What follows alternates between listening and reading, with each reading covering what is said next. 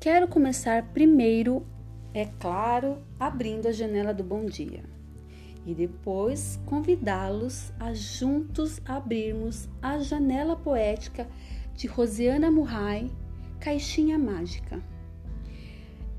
Esta poesia nos traz as questões da memória, das memórias que estão relacionadas com o tempo, do tempo que está relacionado com a vida e da vida que se relaciona com as nossas experiências, com as nossas vivências.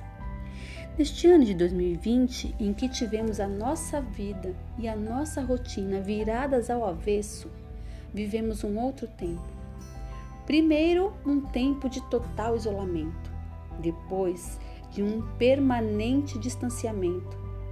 E neste tempo, experimentamos sentimentos e emoções de todos os tipos. E aí eu pergunto: se pudéssemos guardar em uma caixa o que de melhor ou pior aconteceu, o que vocês guardariam? Guardariam somente os bons ou não tão bons momentos que viveram? Queria deixar uma sugestão. O que acha de guardarmos o que de grande significado ou importância teve, sejam eles bons ou ruins? Afinal, com as coisas ruins também temos muitas aprendizagens. Eu tenho aqui essa caixinha mágica, uma caixinha como a da poeta Rosiana Murray.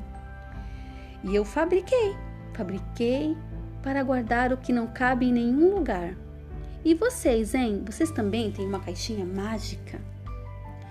E se vocês não têm, eu pergunto: o que você guardaria ou esconderia em minha caixa? a caixinha mágica de Rosiana Murray.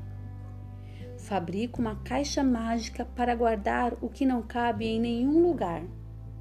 A minha sombra em dias de muito sol, o amarelo que sobra do girassol, um suspiro de beija-flor e invisíveis lágrimas de amor.